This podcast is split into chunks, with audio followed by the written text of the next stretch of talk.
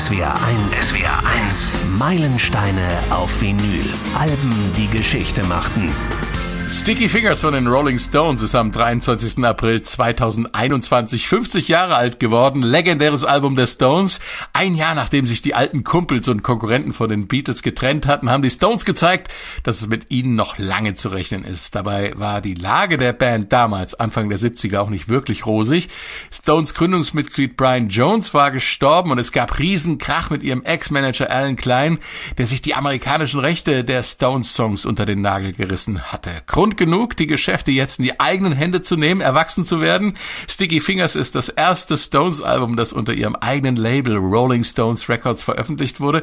Das Album mit dem berühmten Hosenstall-Cover und der Stones-Zunge gilt heute als eines der stärksten Rockalben überhaupt. In der Musikzeitschrift Rolling Stone belegt es Platz 64 der 500 besten Alben aller Zeiten und so klingt's.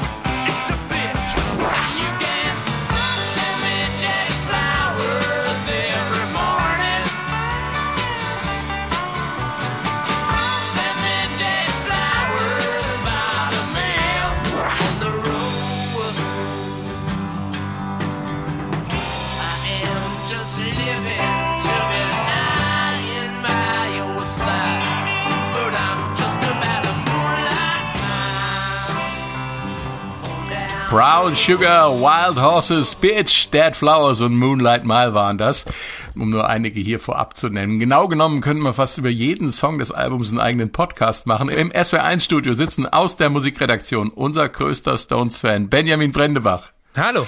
Mit einem Satz, Benjamin. Äh, Sticky Fingers ist ein Meilenstein, weil? Die Stones da in ihrer besten Form und vor allem auch in ihrer besten Formation waren und weil sie alles zeigen, was sie können. Rock, Blues, Soul, Balladen und sogar ein bisschen Pop. Und genau wie ich im Homeoffice sitzt Katharina Heinius und genau wie ich Beatles-Fan, aber auch den Stones zugeneigt. Katharina, für dich ist Sticky Fingers ein Meilenstein, weil? Weil für mich Sticky Fingers den eigentlichen Anfang der Rolling Stones darstellt, so wie wir sie heute wahrnehmen und kennen. Rolling Stones Records wurde gegründet, das Rolling Stones Mobile Studio ist on the road gegangen und es gab das legendäre Zungenlogo seit Sticky Fingers zum allerersten Mal. Und dazu kommt, dass Sticky Fingers das Image den Inbegriff von Sex, Drugs und Rock'n'Roll, wie die Rolling Stones es schon in den 60ern etabliert haben, zusätzlich manifestiert. Es ist die Blaupause für alle dann noch kommenden Rockbands mit allen Klischees.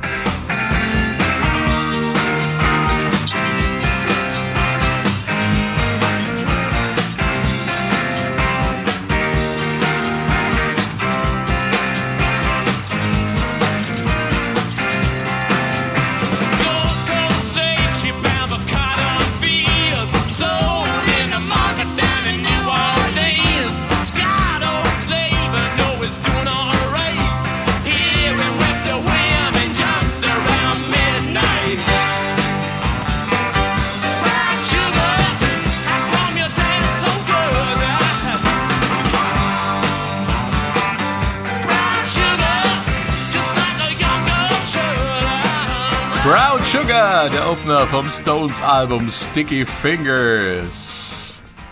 Wer einen typischen Stones-Titel zu Anfang des neuen Albums erwartet hat, der wurde nicht enttäuscht, Benjamin. Nee, das ist richtig. Also damit eröffnen sie ja heutzutage auch immer wieder äh, ihre Konzerte ganz gerne.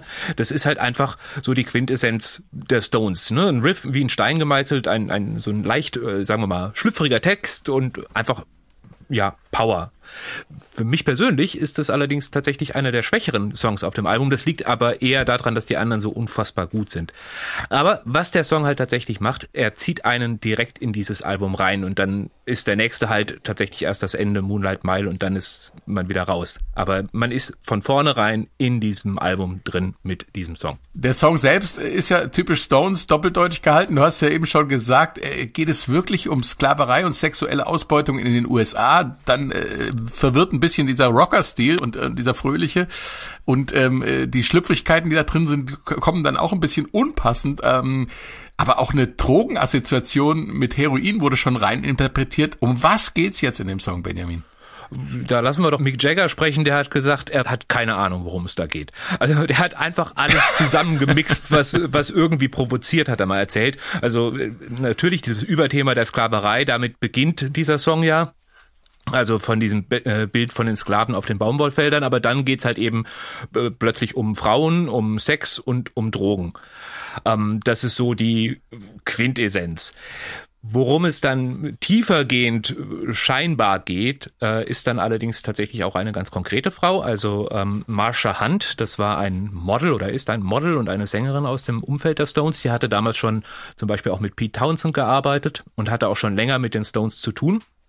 Und sie hatte eine äh, Affäre, beziehungsweise, ich sag mal, eine kurzfristig angelegte Beziehung mit Mick Jagger. Und sie soll tatsächlich so dieses, ähm, das Vorbild für diesen Song gewesen sein.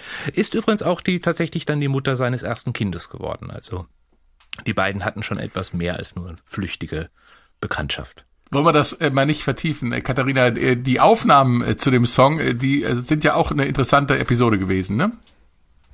Ja, die Stones waren ja äh, vor der Aufzeichnung zu diesem Album in den USA auf Tour und sie haben noch drei Tage in den USA drangehängt und sind nach Muscles Shoals in Alabama eben äh, gegangen. Also das, das liegt so zwischen Nashville, Atlanta und Memphis, so in diesem Dreieck drinne. Und äh, dort haben sie drei Tage Aufnahmen gemacht ähm, und drei Songs haben sie aufgenommen, praktisch an drei Tagen. Der erste war Brown Sugar ähm, und der letzte war Wild Horses. Sie haben sich da in ein Studio eingenistet für drei Tage und da gab es schon die ein oder andere kuriose Aufnahmesituation. Ich möchte mal eine vorlesen, die ich gefunden habe. An die hat sich Jim Dickinson äh, erinnert. Er ist als Pianist in der Zeit bei den Stones, bei den Aufnahmen äh, zumindest mit eingestiegen. Und er hat gesagt, es gab kleine Probleme mit der Rhythmusgruppe. Die Tom-Tom von Charlie Watts erzeugte eine Disharmonie mit dem Bass und deswegen sollte er die Trommel nachstellen. Nein, sagte Watts ungerührt, ich stimme meine Drums nie. Einen Moment lang schien sich niemand daran zu stören, aber dann sagte Ian Stewart, stopp, du kannst doch nicht einfach kategorisch sagen, ich stimme meine Drums nie. So geht das nicht. Watts war nicht überzeugt. Warum soll ich was stimmen, auf das ich später draufhaue? Sobald ich draufhaue, verändert sich der Ton. Alles, was sie taten, bewegte sich am oberen Rand ihrer Fähigkeiten, sagt Dickinson.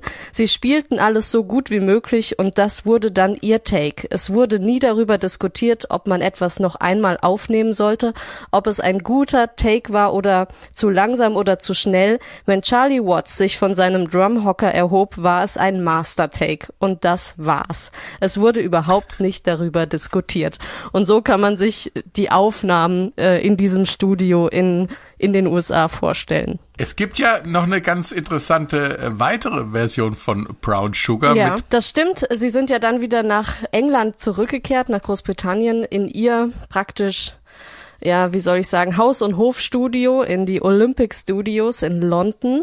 Ähm, und da kam ein Freund dazu, weil sie äh, während einer gemeinsamen Geburtstagsparty von Keith Richards eben Brown Sugar angespielt haben und zusammen mit Eric Clapton haben sie dann äh, eben Brown Sugar nochmal in den Olympic Studios neu aufgenommen. Und so klingt es dann.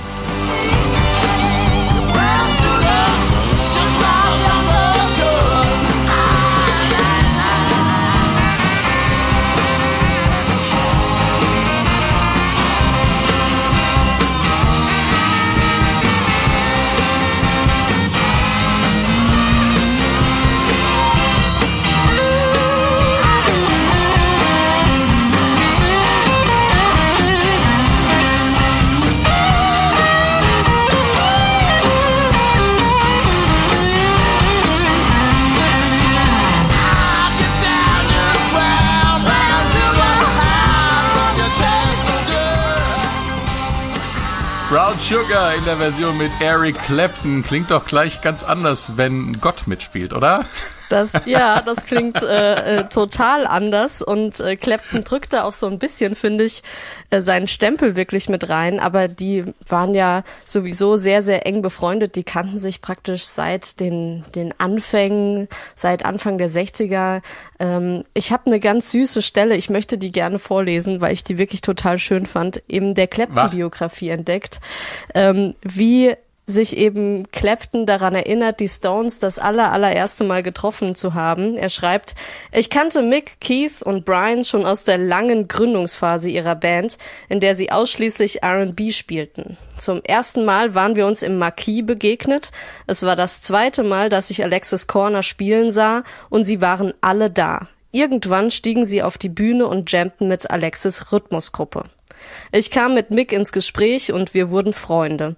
Er trug immer ein Mikro in der Tasche, ein Reslo, das ich mir für einen Gig in Richmond von ihm borgte, bei dem ich nur mit einem Drummer Chuck Berry Songs spielte. Das Mikro hatte keinen Ständer, so dass ich es mit Klebeband provisorisch an zwei übereinander gestapelten Stühlen befestigte.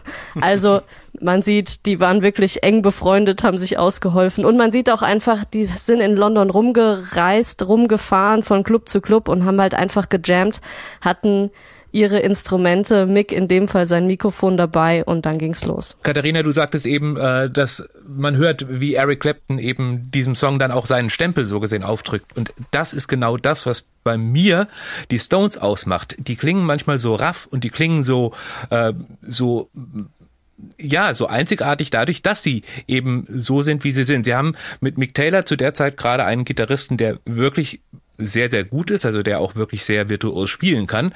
Ähm, aber das ist äh, auch wirklich die, die Grenze dessen, was äh, Stones-Songs meiner Meinung nach vertragen an Virtuosität. Und wenn da jetzt dann einer äh, kommt wie Eric Clapton, der eben dieses Bluesige, dieses äh, doch sehr Verspielte mit reinbringt, dann sind das für mich keine Stones-Songs mehr, um ehrlich zu sein. Und das ist das, was ich an denen liebe. Dieses Roughe, dieses einfach straight durch. Und dazu passt auch das mit den Aufnahmen, dass die da gar nicht sich lange verkünsteln, sondern sie spielen das so, wie sie es spielen. Und damit treffen sie meistens genau den Punkt finde ich. Auch der Text von Brown Sugar äh, sagt ja Mick Jagger sel selbst, der ist auch wahnsinnig schnell entstanden. Er muss einen Block zur Hand gehabt haben und auf jede Seite hat er eine Strophe geschrieben und das war, der Text war in, in Minuten war der fertig und die Band hat weiter gejammt und gespielt und äh, Mick hat dann dazu gesungen und der Song war fertig. Also da spürt man einfach diese, dieses, ähm, ja, dieses Roughe, dass man sich gar nicht viel verkünsteln wollte auch. Die Stones wollten sich nicht verkünsteln. Und sie kamen ja von, von einer Tour, als sie angefangen haben, Brown Sugar äh, äh, zu schreiben und sich in, in ein Studio äh, zu verziehen. Und natürlich äh, mussten diese Songs ja auch auf Bühne funktionieren. Sie waren eingespielt, sie konnten es schnell einspielen und sie wussten, das muss auf der Bühne knallen und funktionieren. Und das tut Brown Sugar. Genau, und das tut es eben auch so, wie sie es spielen. Ne? Das ist der Punkt. Mhm. Genau. Ich habe es ja eingangs schon erwähnt, Katharina, die Situation rund um die Produktion von Sticky Fingers äh, war nicht leicht für die Rolling Stones zu diesem Zeitpunkt. Naja, also wenn man sich in der Biografie ein bisschen umschaut, 69 ist ja äh, Brian Jones verstorben. Ähm, es gibt einen neuen Gitarristen mit äh, Mick Taylor, der den Sound der Stones irgendwie vervollständigt und sich auch zu dem Zeitpunkt bei diesem Album äh, vollständig in die in die Band integriert hat. Ähm, Mick Jagger wurde ja äh, äh, Anfang der 70er auch zu einer so einer Art Filmstar und ähm, die Stones waren frei. Das ist, glaube ich, das Entscheidende für dieses Album. Sie hatten sich, ähm, die, die Verträge mit der Plattenfirma liefen aus. Sie waren nicht mehr an Decca Records gebunden. Sie haben ihre eigene Plattenfirma gegründet, nämlich Rolling Stones Records. Und sie haben sich ein eigenes mobiles Aufnahmestudio zugelegt, das Rolling Stones Mobile Studio. Ähm, das auch wirklich eine sehr, sehr äh, ja interessante Geschichte hat, weil sie natürlich damit auch die Aufnahmetechnik revolutioniert haben, weil plötzlich Home Recording möglich war. Da werden wir auch später noch drüber sprechen. Und sie haben sich ein Markenzeichen zugelegt, nämlich die Rolling Stones Zunge. Und all das spielt in diesem Album und auf diesem Album eine Rolle und gerade auch auch in dieser Zeit. Und sie sind wieder zur Liveband geworden, weil nach dem Tod von Brian Jones haben sie nicht mehr so viel live gespielt und das kam dann ähm, in den 70ern wieder. Ist aber dieses, dieses Zungenlogo, ne? Das, was, was heute jeder mit den Stones äh, verbindet. Wie ist das entstanden? Die Stones hatten äh, Rolling Stones Records gegründet und ähm, weil keiner von ihnen selbst äh, Labelchef werden wollte und weil sie da auch nicht wirklich Ahnung hatten, haben sie sich den 29-jährigen Sohn von dem Gründer von Chess Records genommen, ähm, nämlich Marshall Chess. Und äh, das wiederum hat eine musikhistorische Bedeutung für die Stones, weil natürlich ihre großen Helden wie Muddy Waters oder Howling Wolf, die waren bei Chess Records unter Vertrag. Und plötzlich haben mhm. sie den Sohn eben als Labelchef und der kam mit der Idee, ähm, dass sie sich doch ein Logo zulegen sollten. Ähm, ah. Die Beatles haben das ein paar Jahre vorher vorgemacht mit Apple Records, die hatten ja den Apfel.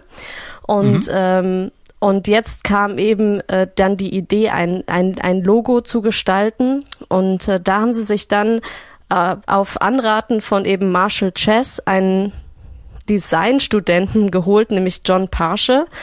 Der hat ähm, äh, dieses Zungenlogo gestaltet und zwar nach einer Abbildung, die ihm Mick Jagger gebracht hat, nämlich von der Göttin Kali, einer hinduistischen Gottheit, die für Tod, Zerstörung und Erneuerung steht und die hat so einen großen Mund und die streckt die Zunge raus. Und das war die Idee für dieses Zungenlogo, eben diese, den Mund dieser Göttin zu nehmen und daraus das Stones-Logo zu machen, das wilde, lüsternde Stones-Logo, für das sie halt stehen als Band. Ein, ein Image kreieren am Ende. Aber Tod, Zerstörung und was hast du noch gesagt? Und Erneuerung? Erneuerung. Das ist ja, genau. das ist ja quasi das Thema von diesem Album. Also wenn du so willst. Genau. Also der Tod von Brian Jones, äh, die Zerstörung der alten Stones sozusagen und jetzt äh, wird alles erneuert mit eigenem Weg, den eigenen Weg zu gehen und so weiter. Deswegen ist ja für mich Sticky Fingers auch der Anfang von den Stones, wie wir sie heute kennen. Da muss ich aber widersprechen. Also sowas wie Back and Spank und Let It Bleed, das sind auch schon Platten, die auch die Stones sind und äh, die bis heute fest da drin verwurzelt sind. Ne? Also natürlich, es hat sich damals sehr viel verändert und es war sehr, sehr einschneidend, aber die Stones waren auch vorher die Stones. Aber die Marke ich glaub, wurde sie besser haben sich geführt. Hier, genau, ich glaube, sie haben sich hier gefunden. Also ich glaube, vorher war es ihnen noch nicht so bewusst und hier wird es ihnen bewusst und Mick Jagger wird ja auch also der war ja auch ein Geschäftsmann oder ist ja auch immer noch ein Geschäftsmann. In der Tat. Und ja. ich glaube, das wird, das wird hier auf jeden Fall deutlich, dass er auch anfängt, ähm, die Rolling Stones als Marke zu kreieren. Und dazu passt ja auch irgendwie Andy Warhol, der ja auch praktisch als jemand, der Pop-Art-Kunst, der Marken in Kunst verwandelt, also gewöhnliche Tomatendosen in Kunst. Also verwandelt er ja hier mit diesem Cover ja auch die Rolling Stones in Kunst durch seine Pop-Art. Was die Marke angeht, Jetzt. da bin ich bei euch, das ist keine Frage. Was die Musik angeht, eben nicht. Okay, alles klar. Nee, da sind wir ja gar nicht so weit voneinander entfernt. Nein. Aufs Cover kommen wir noch zu sprechen. Äh, wir gehen mal nicht chronologisch durch das Album, sondern sprechen gleich noch über den zweiten großen Hit von Sticky Fingers, Wild Horses. Und da geht's in Richtung Country, was man von den Stones bisher so nicht gewohnt war. Und achten Sie mal auf den Klang der zwölfseitigen Western-Gitarre. Der macht nämlich ganz viel von der Stimmung des Songs aus.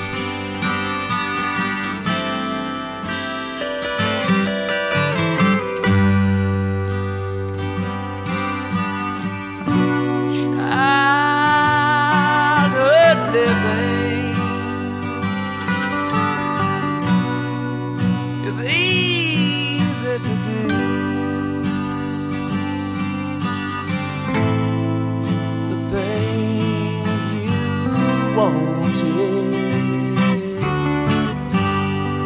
I bought them for you. Graceless lady, you know who I am.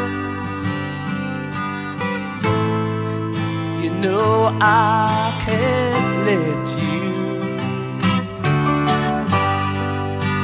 light through my hair.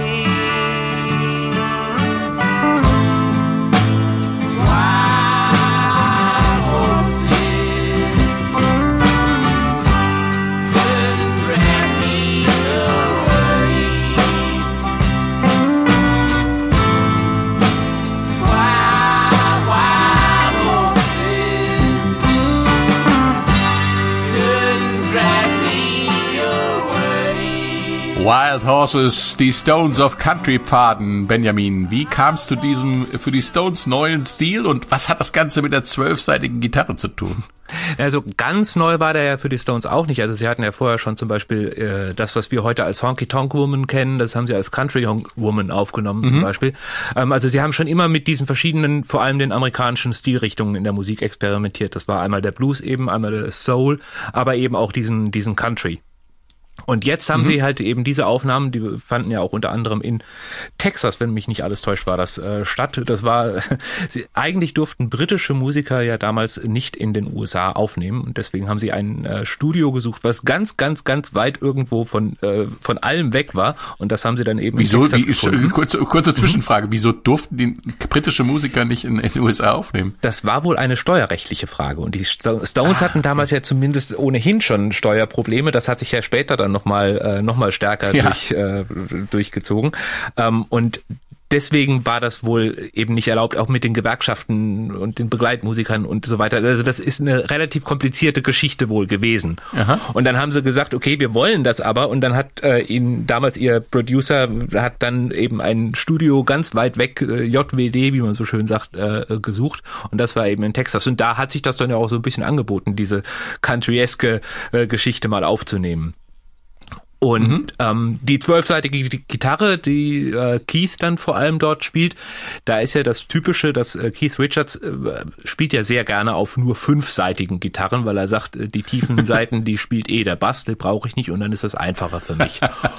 und ähm, dadurch, dass er die, halt eben die tiefen E-Seiten dort oder die tiefe E-Seite dann weglässt, dadurch klingt das Ganze sehr viel leichter und sehr viel ähm, ja fast zärtlicher irgendwie. Und ja. ähnlich macht es hat es Mick Taylor mit der zweiten Gitarre gemacht, also der spielte eine normale sechsseitige Gitarre, hat aber auf die hohen Seiten ähm, Seiten von einer zwölfseitigen Gitarre gezogen und die sind nochmal viel dünner, viel feiner. Und auch das hört man. Also man würde das hören, wenn man da jetzt eine ganz normale Western-Gitarre spielen würde.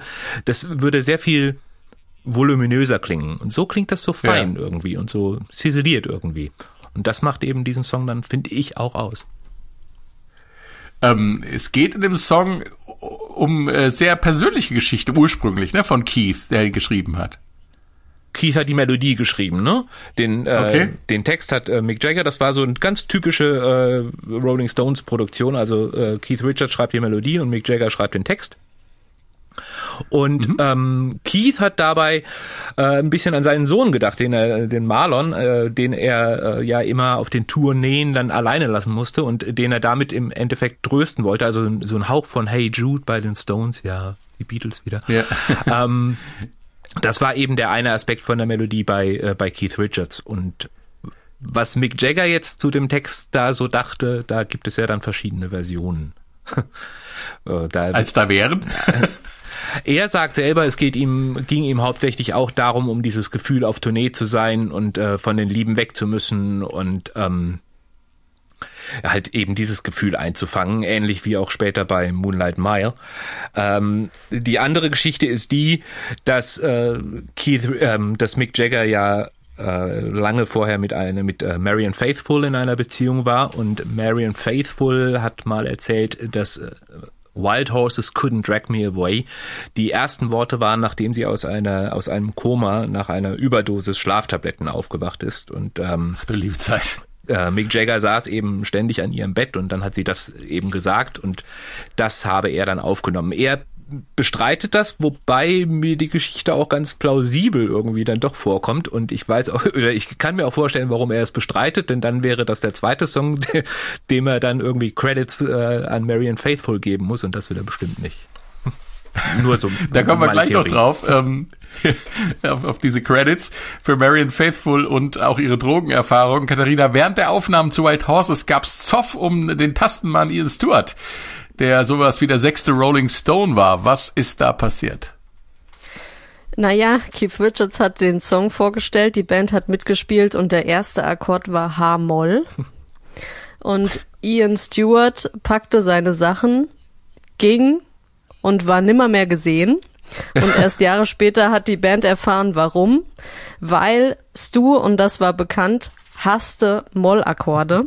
Und weil der Song eben auch mit einem beginnt, nämlich mit H-Moll, ähm, ist er aufgestanden und gegangen, weil er einfach keine Lust mehr hatte. Man, man weiß ja auch oder man, man sieht ja auch in, in, in Aufnahmen aus der Zeit, Live-Auftritten, er lässt ja sogar die Mollakkorde weg bei Live-Auftritten. Also er weigert sich einfach Mollakkorde zu spielen, weil er selbst sagt, sie würden nach scheiß chinesischer Musik klingen und das spielt er nicht. Was eine absurde Vorstellung. Ja, äh, ja, ja, ja. Vielleicht Aber wollte er, er einfach nicht sowieso- traurig werden beim Musizieren.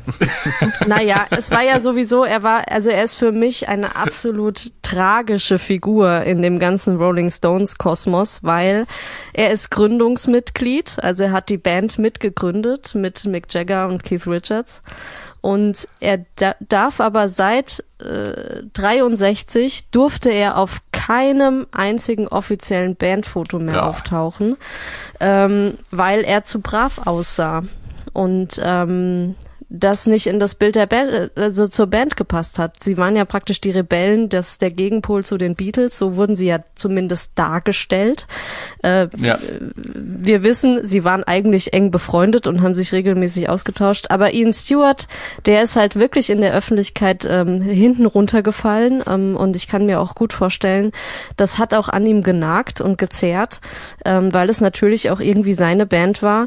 Und ähm, ja, er ist dann, und deswegen ähm, fällt er halt auch weiter noch hinten runter. 85 ist er dann verstorben an Herzversagen.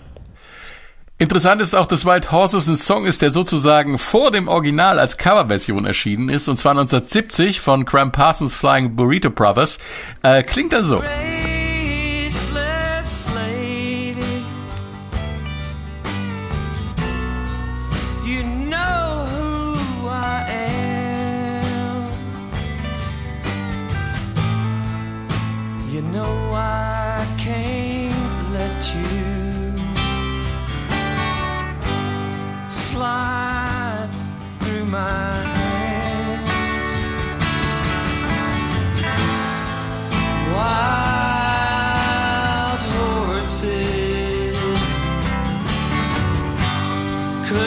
drag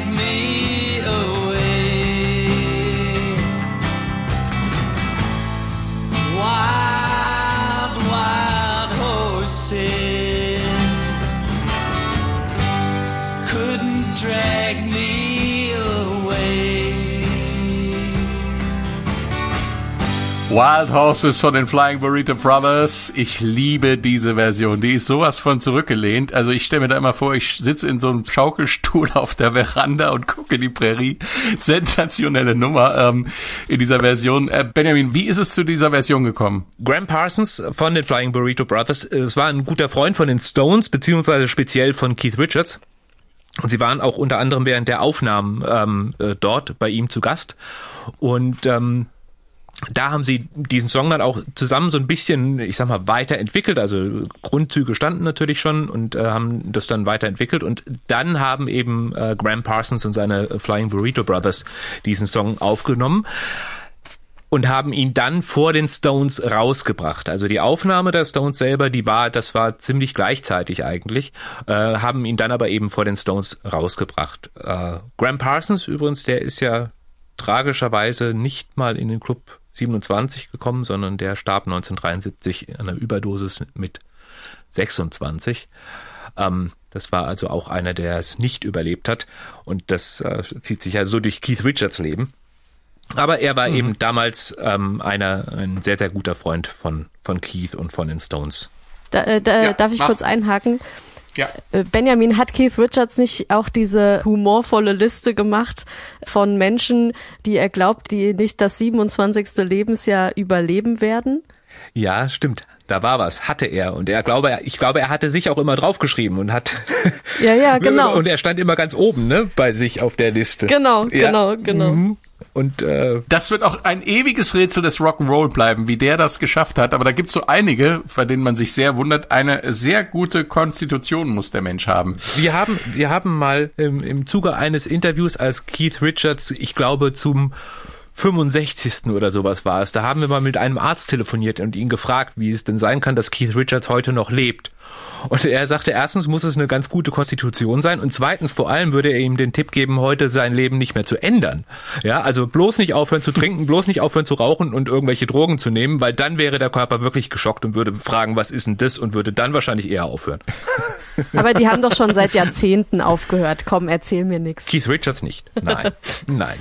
Mick Jagger ja. Aber der, Mick Jagger schon. Mick Jagger, Mick Jagger schon. Der hatte, ich würde mal sogar so weit gehen, dass der schon damals schon sehr brav war. Also der hat schon immer, war schon immer eher dann der äh, vernünftige, Kontrolliert. sagen wir mal so. Ja. Als Kondensieren bezeichnet man den Übergang eines gasförmigen in einen flüssigen Zustand. Wenn wir uns also die Geschichte der Rolling Stones in den 60ern als ein Gas vorstellen und die Musik als Flüssigkeit, dann kondensiert diese Geschichte auf Sticky Fingers zu Musik. Welch eine Metapher. Einer der Songs, bei dem das ganz bestimmt so ist, ist Sister Morphine, der einzige Song der Stones, an dem inzwischen auch offiziell eine Frau mitgeschrieben hat, Marian Faithful nämlich, wir hatten es gerade davon. Wir lassen mal das Intro weg und gehen rein, äh, da wo die Solo-Gitarre einsetzt. Achtung, die hat nämlich einen ganz entscheidenden Anteil an der Spannung und Entspannung dieses Songs. Tension and Release ist das Stichwort, beziehungsweise es sind die Stichwörter.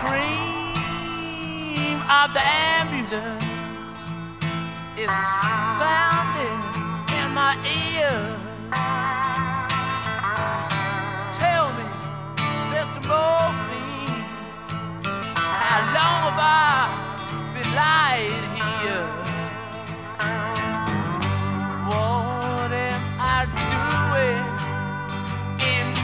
late.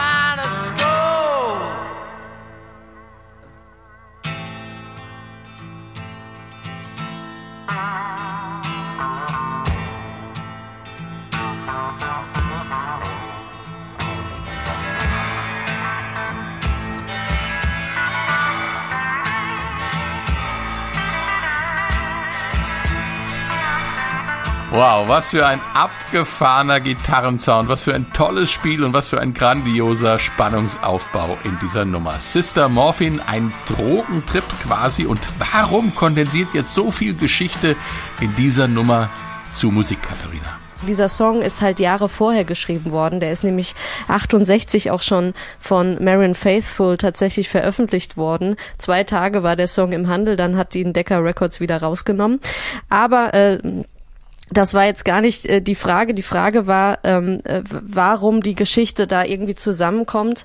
Und das ist zum einen natürlich diese, diese Drogen, die in, die in dem Leben von Mick Jagger und von Marion Faithful, Faithful viel mehr eine Rolle spielen und die sie ja hier auch thematisiert. Es geht um die Geschichte eines Mannes, der praktisch nach einem Autounfall unsägliche Schmerzen erleidet ähm, und im Krankenhaus liegt sterbend und nach Morphium verlangt. Ähm, das ist das ist das Bild, das dieser Song kreiert und das geht angeblich auf ein Ereignis in Brasilien zurück. Ähm, die schwangere Anita Palmberg, also Keith Richards Freundin, muss wohl plötzlich angefangen haben zu bluten und sie kam dann ins Krankenhaus und bekam dort Morphium unter den neidischen Blicken ihrer Freunde, heißt es. Also aber das schien wohl die Inspiration gewesen zu sein für Marion Faithful, darüber einen Song zu schreiben. Und sie selbst sagt, Sister Morphine war mein Versuch, einen Popsong der Kunst war zu machen. Ähm, das hat sie selbst zu diesem Text gesagt und ähm, äh, Mick Jagger hat den ja lange für sich vereinnahmt, weil er hat natürlich, er hat die Musik geschrieben. Ne? Er hatte diese die, die Musik, die Akkorde ähm, auf der Gitarre und der Text von Marion Faithful, der kam dann sozusagen dazu zu diesem Song. So ist der entstanden. Er sagt ja bis heute, dass Marion Faithful auch nur ein paar Sätze dazu im Grunde beigetragen hat, hat ihr aber dann trotzdem die Credits gegeben. Was ich allerdings auch immer noch ganz spannend finde, ist, dass sie den, wie du ja sagst, 1968 schon äh, geschrieben haben.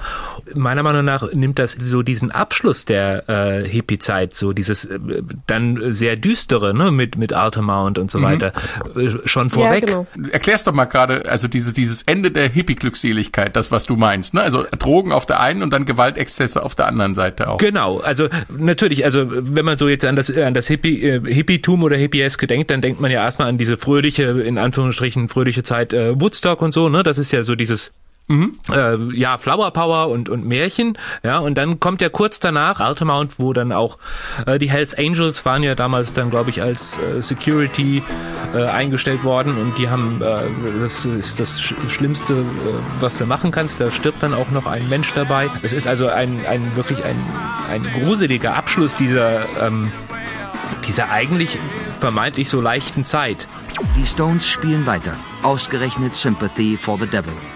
Vor der Bühne verblutet inzwischen Meredith Hunter, der vom Messer eines Hells Angels im Rücken getroffen wurde.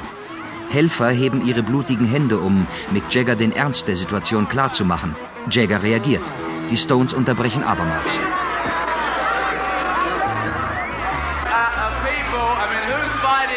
Uh,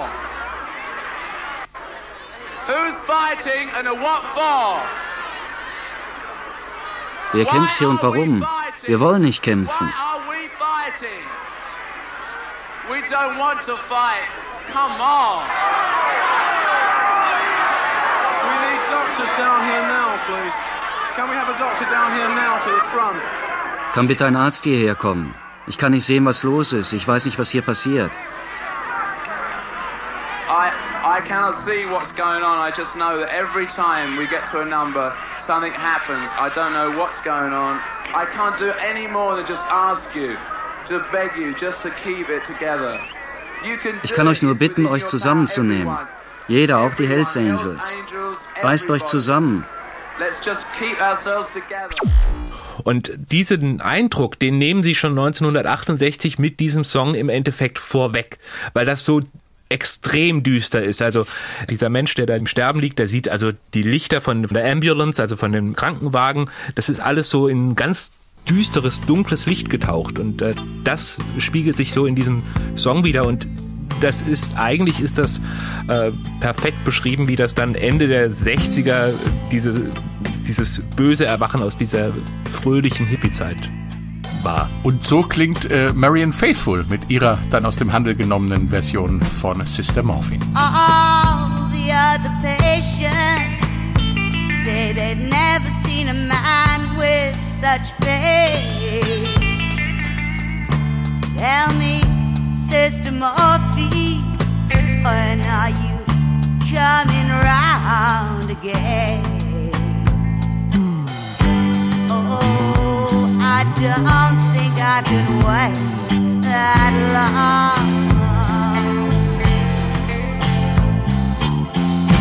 Oh, you see, my pain. Boah, da finde ich fast noch gruseliger die Atmosphäre als bei den Stones, wenn es Marian Faithful singt. Und sie stand ja offensichtlich zu diesem Zeitpunkt noch nicht äh, unter dem Eindruck selber persönlich von Drogen, aber zumindest unter dem Eindruck von Velvet Underground, wie sie selber sagt, einen, einen düsteren Popsong zu schreiben. Ähm, äh, interessant bei der Stones-Version ist ja auch, dass Raikuda eingesprungen ist, weil äh, Brian Jones schon nicht mehr in der Lage war zu spielen bei den Aufnahmen. Genau. Ähm, Brian Jones hat sich ja, sagen wir mal, nach und nach aus der Band im Endeffekt verabschiedet. Er hat ja zum Teil haben sie später haben sie ihm dann irgendwie die Flöte gegeben, die durfte er dann mal noch spielen.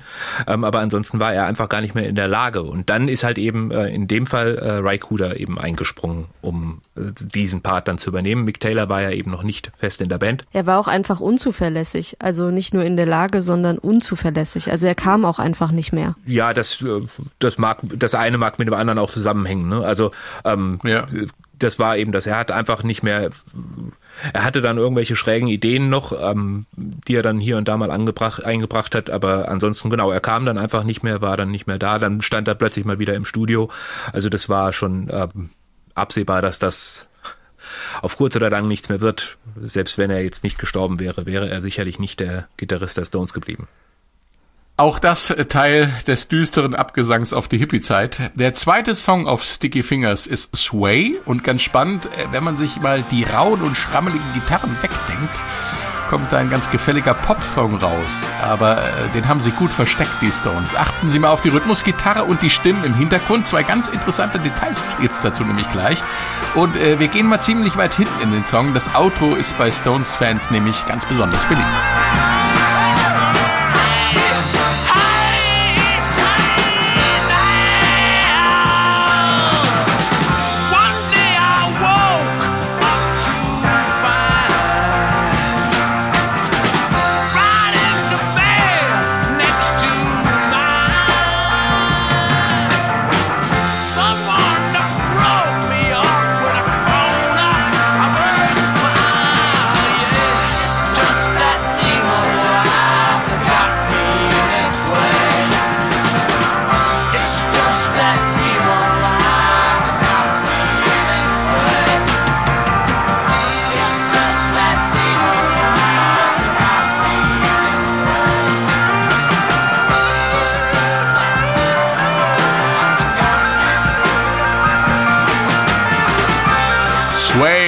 Von den Rolling Stones. Wir wollen sie nicht zu lange auf die Folter spannen. Mick Jagger höchstpersönlich spielt die Rhythmusgitarre Chapeau und im Hintergrund singt Pete Townsend von The Who. Im Grunde ein gefälliger Popsong. Hat übrigens nicht ich gesagt, ursprünglich war das Benjamin.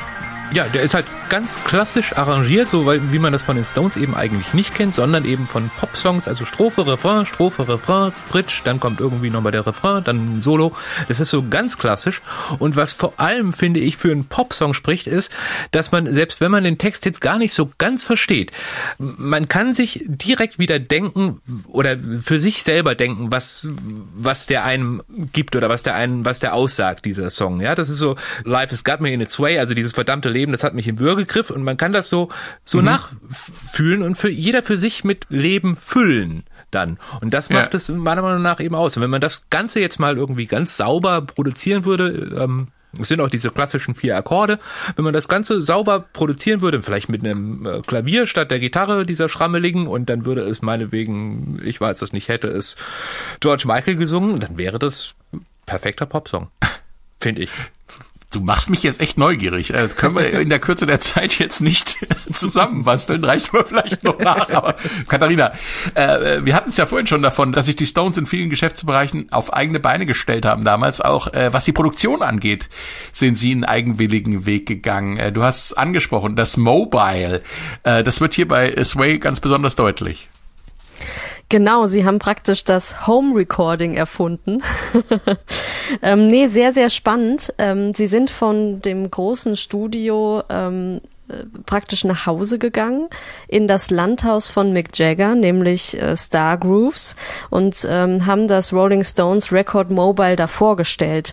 Man muss sich das mhm. so vorstellen, das war ein Lastwagen, ähm, in dem halt ein äh, Kontrollraum, ein, eine Regie äh, aufgebaut war und äh, alles mögliche an Equipment, was man für Aufnahmen braucht und dann ähm, sind sie in das Haus gegangen, die große Eingangshalle oder das Wohnzimmer und haben sich dort aufgebaut und haben dann drinnen praktisch gespielt und nach draußen aufgenommen. Also draußen war dann die Regie in dem, in dem Wagen, mhm. in dem Record Mobile. Und das Re Record Mobile, das hat ihr Toningenieur damals, Clint Johns, hat das ähm, konstruiert, schon 68 und sie haben damit Experimente gemacht, was wirklich ungewöhnlich ist, weil damals zum Beispiel in den Abbey Road Studios, da sind die Toningenieure noch in weißen Kitteln rumgelaufen. Man, man wusste nicht so richtig mit, mit Tonbändern, man hat sie geschützt und nicht zu viel Erschütterung und so. Also man ist sehr vorsichtig bei Aufnahmen umgegangen und hier nimmt man einfach ein Auto, packt das voll und fährt es irgendwo hin und nimmt dann auf. Also das war wirklich schon Revolution. Ähm, Led Zeppelin haben zum Beispiel mit dem Rolling Stone Mobile aufgenommen, The Who, die Faces. Es gibt äh, einen ganz besonderen Song, den wir natürlich alle kennen, Smoke on the Water. Da singen die Purple sogar To Make Records with a Mobile, also dieses Mobile Studio ist damit gemeint.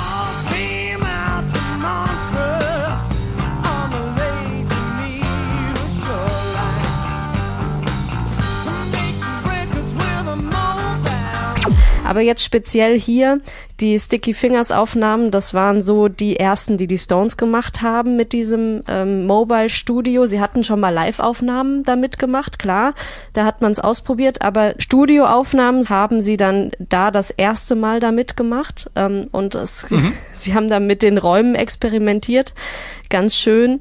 Ähm, der Toningenieur Andy Johns, das war der kleine Bruder von Glenn Johns, der dieses Mobile zusammengestellt hat, der hat zum Beispiel den Verstärker von Mick Taylor in den Kamin reingestellt und hat die Mikrofone dann oben in den Schacht reingehängt, damit er diesen kleinen Raumklang hat. Oder Charlie Watts, den haben sie in Erker gesetzt mit, mit seinem ganzen Drum-Equipment, so, sozusagen eine Drum-Kabine gebaut. Ähm, also sie haben da schon wirklich äh, wild mit rumexperimentiert, auch was Sound angeht, was Effekte angeht. Und einer kam da auch zu Besuch und das war Pete Townsend, der ja auch auf diesem Song hier ähm, mitsingt, den sie mit diesem Mobile im Landhaus von Mick Jagger aufgenommen haben.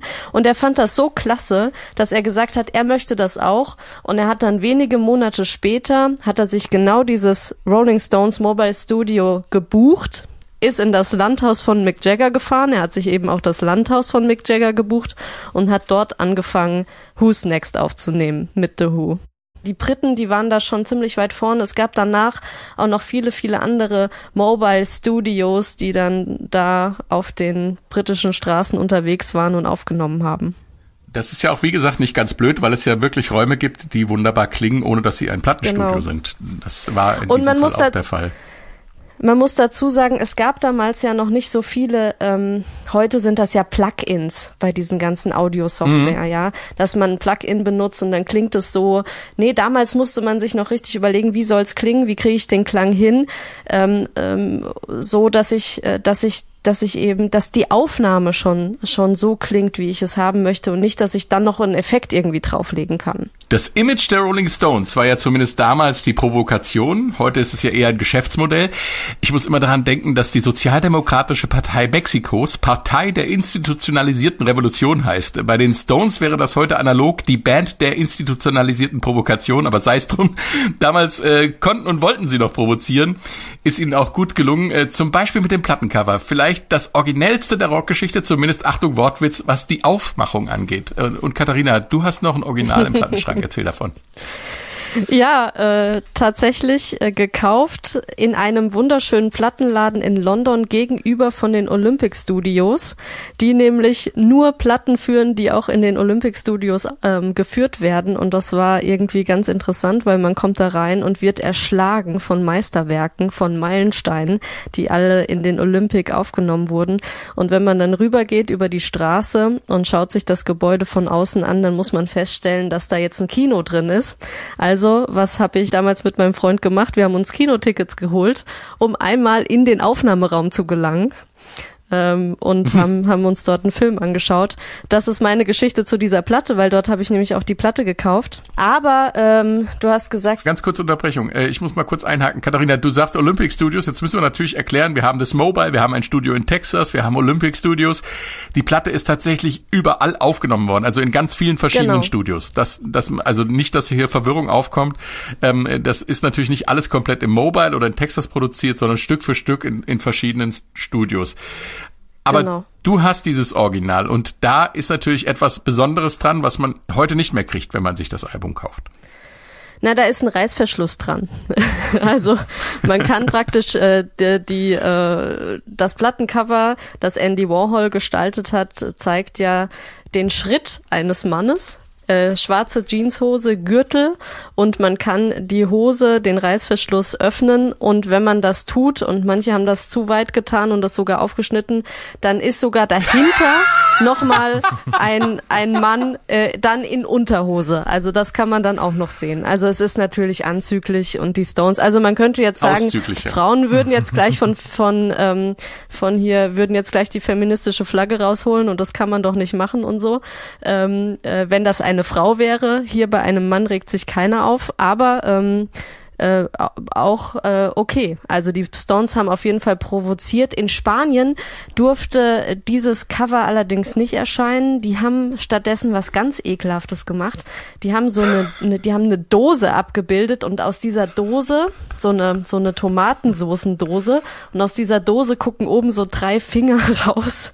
Nein. Also da frage ich mich, also da hätte ich glaube ich lieber das Originalcover genommen mit der mit der Hose ähm, anstatt diese. Also ich weiß auch nicht, aber ähm, Was haben die sich denn dabei gedacht? Ach, herrlich. ja, also nicht so viel.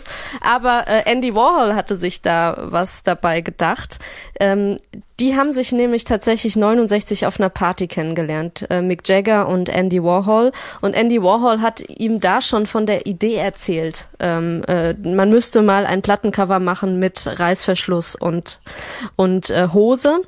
Und äh, das hat dann Mick Jagger auch mitgenommen. Und das wollten sie schon mal auf einem vorherigen äh, Stones-Album umsetzen mit einem anderen Designer. Und das hat dann äh, Andy Warhol spitz bekommen, hat ähm, gesagt, das geht nicht. Ähm, ihr könnt mir nicht hier meine Idee klauen und er Mhm, wollte mit Recht, bezahlt werden dafür. Und dann hat äh, Mick Jagger gesagt, gut, bevor wir dich jetzt hier bezahlen, mach doch einfach das Cover für unser nächstes Album. Und dann ist eben dieses Sticky Fingers Cover entstanden. Sie haben ihn dann ja doch bezahlt, ne? 15.000 Dollar haben sie ihm gegeben. Das war eine Wahnsinnssumme. Das wären heute mehrere hunderttausend Euro eigentlich, ne? Ähm, die, Genau. Dieser Reiß- Genau, also ich meinte auch nicht, ähm, also sie hätten für dieses vorherige, für diesen vorherigen Entwurf, den ein anderer Designer gemacht hat, für, da wollte trotzdem Andy Warhol für die Idee Mhm. Ah. Geld haben. Ja. Und dann hat Mick Jagger gesagt, nö, wenn wir dir schon Geld geben, dann wollen wir auch ein Cover von dir. Ja. Wobei dieses Cover dann ja natürlich auch eine Entwicklung durchgemacht hat, ne? Also die, äh, die erste Pressung, die war mit diesem echten Reißverschluss eigentlich. Und, äh, sind später dann nochmal besondere, also so Sondereditions rausgegangen, aber danach, nach der ersten Pressung, haben sie das eigentlich rausgenommen und dann wurde nur noch dieser Reißverschluss abgebildet einfach. Äh, hatte einfach den Hintergrund, dass sich vor allem eben die Plattenlädenbesitzer beschwert haben, dass dieser Reißverschluss ähm, die ganzen äh, anderen Alben verkratzt hat, hat. Ja, also auch, dass man den zum Beispiel ganz am Anfang konnte man den auch wirklich noch ganz runterziehen, diesen äh, diesen Reißverschluss. Das hat haben die Stones dann erstmal geändert, weil sie gesagt haben, okay, das äh, zerkratzt uns die Platte innen und ähm, dann haben sich eben auch die Plattenläden beschwert und deswegen, also eine wirklich Erstpressung von diesem Album äh, heute zu bekommen, die dann auch noch in einem guten Zustand ist, das ist auch, das ist ähnlich wie Andy Warhol ziemlich teuer. Also Ja, und die steht auch bei mir tatsächlich nicht im Plattenschrank, genau deshalb, weil ich nämlich total Angst habe, dass die mir die anderen Platten verkratzt. ja, Ein militantes Album. Ähm, Genau. Aber Platten was, äh, was wichtig ist- ehrlich. Was noch wichtig ist ähm, auf dem Cover ist, dass halt hier auch zum allerersten Mal das Zungenlogo drauf ist. Also das ist praktisch der allererste Rolling Stones Artikel mit dem legendären Logo, das, das jeder erkennt, wenn er es nur sieht. Da muss noch nicht mal Rolling Stones drunter stehen, drüber stehen, wie auch immer. Das war hier zum allerersten Mal drauf.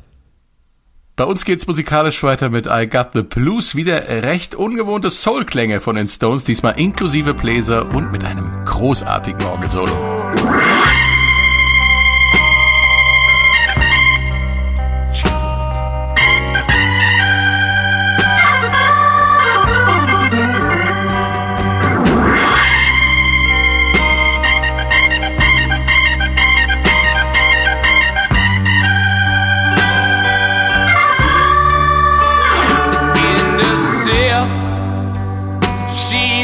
how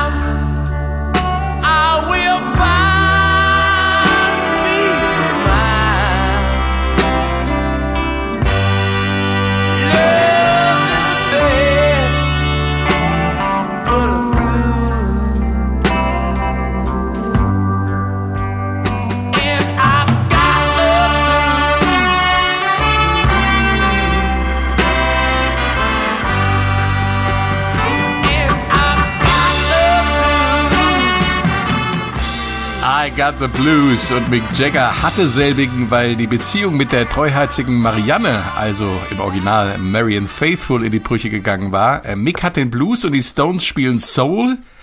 Wie geht das zusammen, Benjamin? das äh, geht, finde ich, sehr gut zusammen, wie wir gerade gehört haben, oder? Also, ähm, Ich meine, im Endeffekt ist es ja tatsächlich auch einfach eine Huldigung an äh, eine Stilrichtung oder beziehungsweise an, an ihre ganz großen Vorbilder äh, der Stones. Also sie haben sich ja immer schon eben mit dem Blues und dem Soul beschäftigt. Äh, sehr, sehr viele sagen, dass man da auch äh, zum Beispiel eben dieses I've Been Loving You Too Long von Otis Redding raushört, also so diese ganzen großen Klassiker. Ja. Und ähm, das ist schon genau so gewollt eigentlich, ja. Dann ist da natürlich noch dieser Billy Preston an der Orgel, was er grandios macht. Also Billy Preston, der, der ja auch wirklich mit allen Großen gespielt hat, ähm, vor allem allen großen äh, Soul-Musikern auch. Mhm. Und äh, dann gibt Und es. Und auf dem Rooftop-Konzert, Rooftop-Konzert der Beatles spielt da eine große Rolle. Die Beatles habe ich da jetzt extra rausgelassen, aber ähm, es ist halt, man hört einfach, äh, wo sie hinwollen und ich finde, sie bringen das auch gut rüber. Und dann gibt es eben noch die, die ja. beiden, äh, die beiden Bläser, also Bobby Keys und Jim Bryce, die da spielen. Mick Jagger hatte schon immer mal den Traum, dass er mit den sogenannten Memphis Horns aufnimmt. Das ist so eine der ganz, ganz legendären äh, ja. Begleittruppen, die halt wirklich auch eben äh, Otis Redding und Co. begleitet haben. Die beiden, Bobby Keys und Jim Bryce, waren jetzt halt Texaner. Sie haben sich dann eben auch, wir sind die Texas Horns genannt. Aber äh, diese Bläsersätze, die sie da reinbringen, das ist so untypisch für die Stones, aber so passend, finde ich. Und ja. da schließt sich auch wieder das, was ich von äh, am Anfang gesagt habe, äh, zu, äh, zu Sticky Fingers, dass da so von allem etwas drauf ist. Und dann kommt eben so eine Bluesnummer um die Ecke. Boah. Warum auch nicht, ne? Ja, unbedingt. Can't You Hear Me Knocking steht zum Schluss noch bei uns an und da gibt's einen riesen Riff gleich zu Anfang.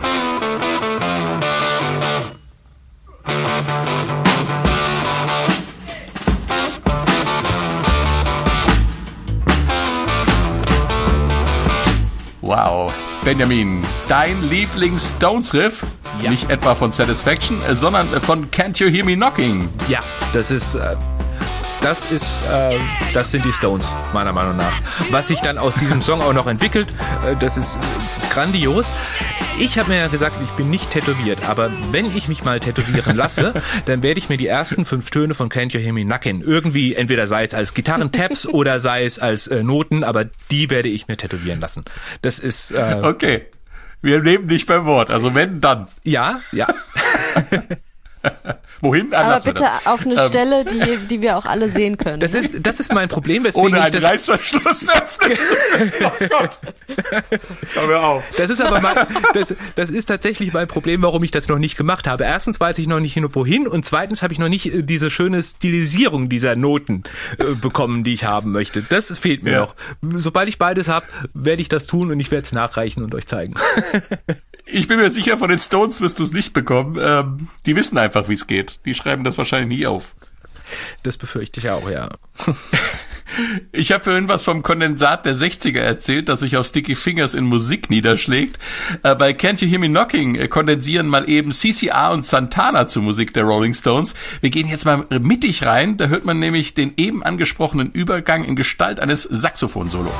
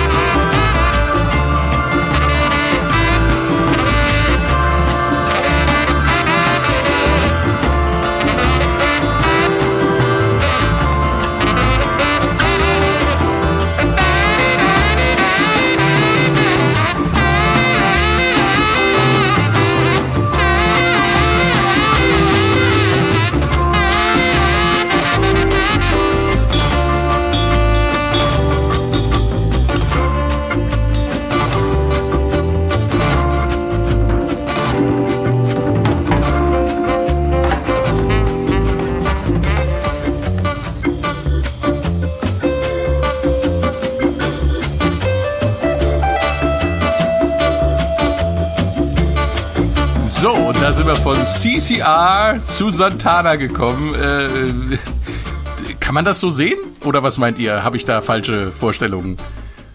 Nein, das kann man durch. Also CCR habe ich jetzt nicht unbedingt so erkannt, aber mit dem Solo am Ende, da ist es auch klar, das hat auch äh, Mick Taylor tatsächlich irgendwann mal erzählt, dass er sich da so ein bisschen hat von der Abraxas äh, inspirieren lassen. Mhm. die ja dann kurz vorher rausgekommen ist. Und das war eigentlich dieses ganze lange Solo, war eigentlich auch nur ein Jam nach der Aufnahme. Also die hatten den Song aufgenommen und haben dann einfach noch ein bisschen weitergespielt, waren sich, wussten aber gar nicht, dass es dann, äh, dass es überhaupt noch aufgenommen wird. Und dann haben sie sich am Ende gehört und haben gesagt, oh, das klingt aber gut, das lassen wir doch dran. Also das war eher zufällig und das war wirklich so ein Jammen und das hört man ja auch, dass das einfach sehr äh, improvisiert ist. Und man hört vor allem, finde ich auch ganz schön, wo ähm, Charlie Watts eigentlich auch herkommt. Der ist ja auch, äh, bis heute macht er ja auch ganz gerne hier und da mal Jazz und das hört man auch so, dieses, mhm. dieses leicht begleitende, ja, leicht swingende. Swingt, ja. Genau, ähm, das kann er da, lebt er da auch ganz schön aus.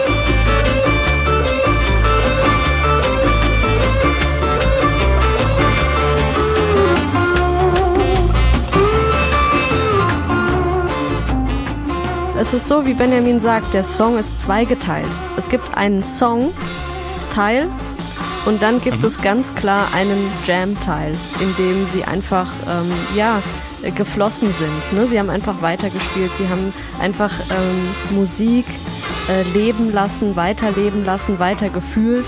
Ähm, und das finde ich das ganz Besondere an diesem Track. Da ist jetzt keiner mit einer Stoppuhr dabei oder so, sondern ich kann mir das so richtig gut vorstellen, wie sie zusammenstanden und einfach weiter Musik gemacht haben. Und das macht dieser Song für mich aus. Sie sind einfach beieinander im, im Hier und Jetzt und spielen und spielen Musik.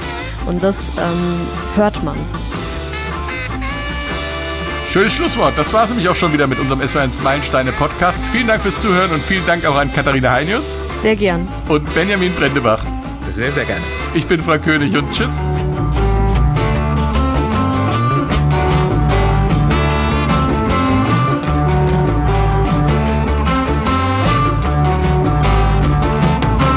Eine Woche, ein Album, ein Stück Geschichte. Die S41 Meilensteine. Und das nächste Mal in London gehen wir zu Bill Wyman ins Sticky Fingers, ne? Ja, ich habe auch ein Und dann gibt's eine Unterschrift auf deine Sticky Fingers äh, CD. Nein, die Danke Chance werde ich ihm nicht nochmal geben. Ja. Ähm, die, Sehr Hat wir das überhaupt im Take drauf, die Aufnahme? Oder war das im Vorgeplänkel? Ich glaube, das war im Vorgeplänkel. Ich glaube, das war vorher, ne? Ja.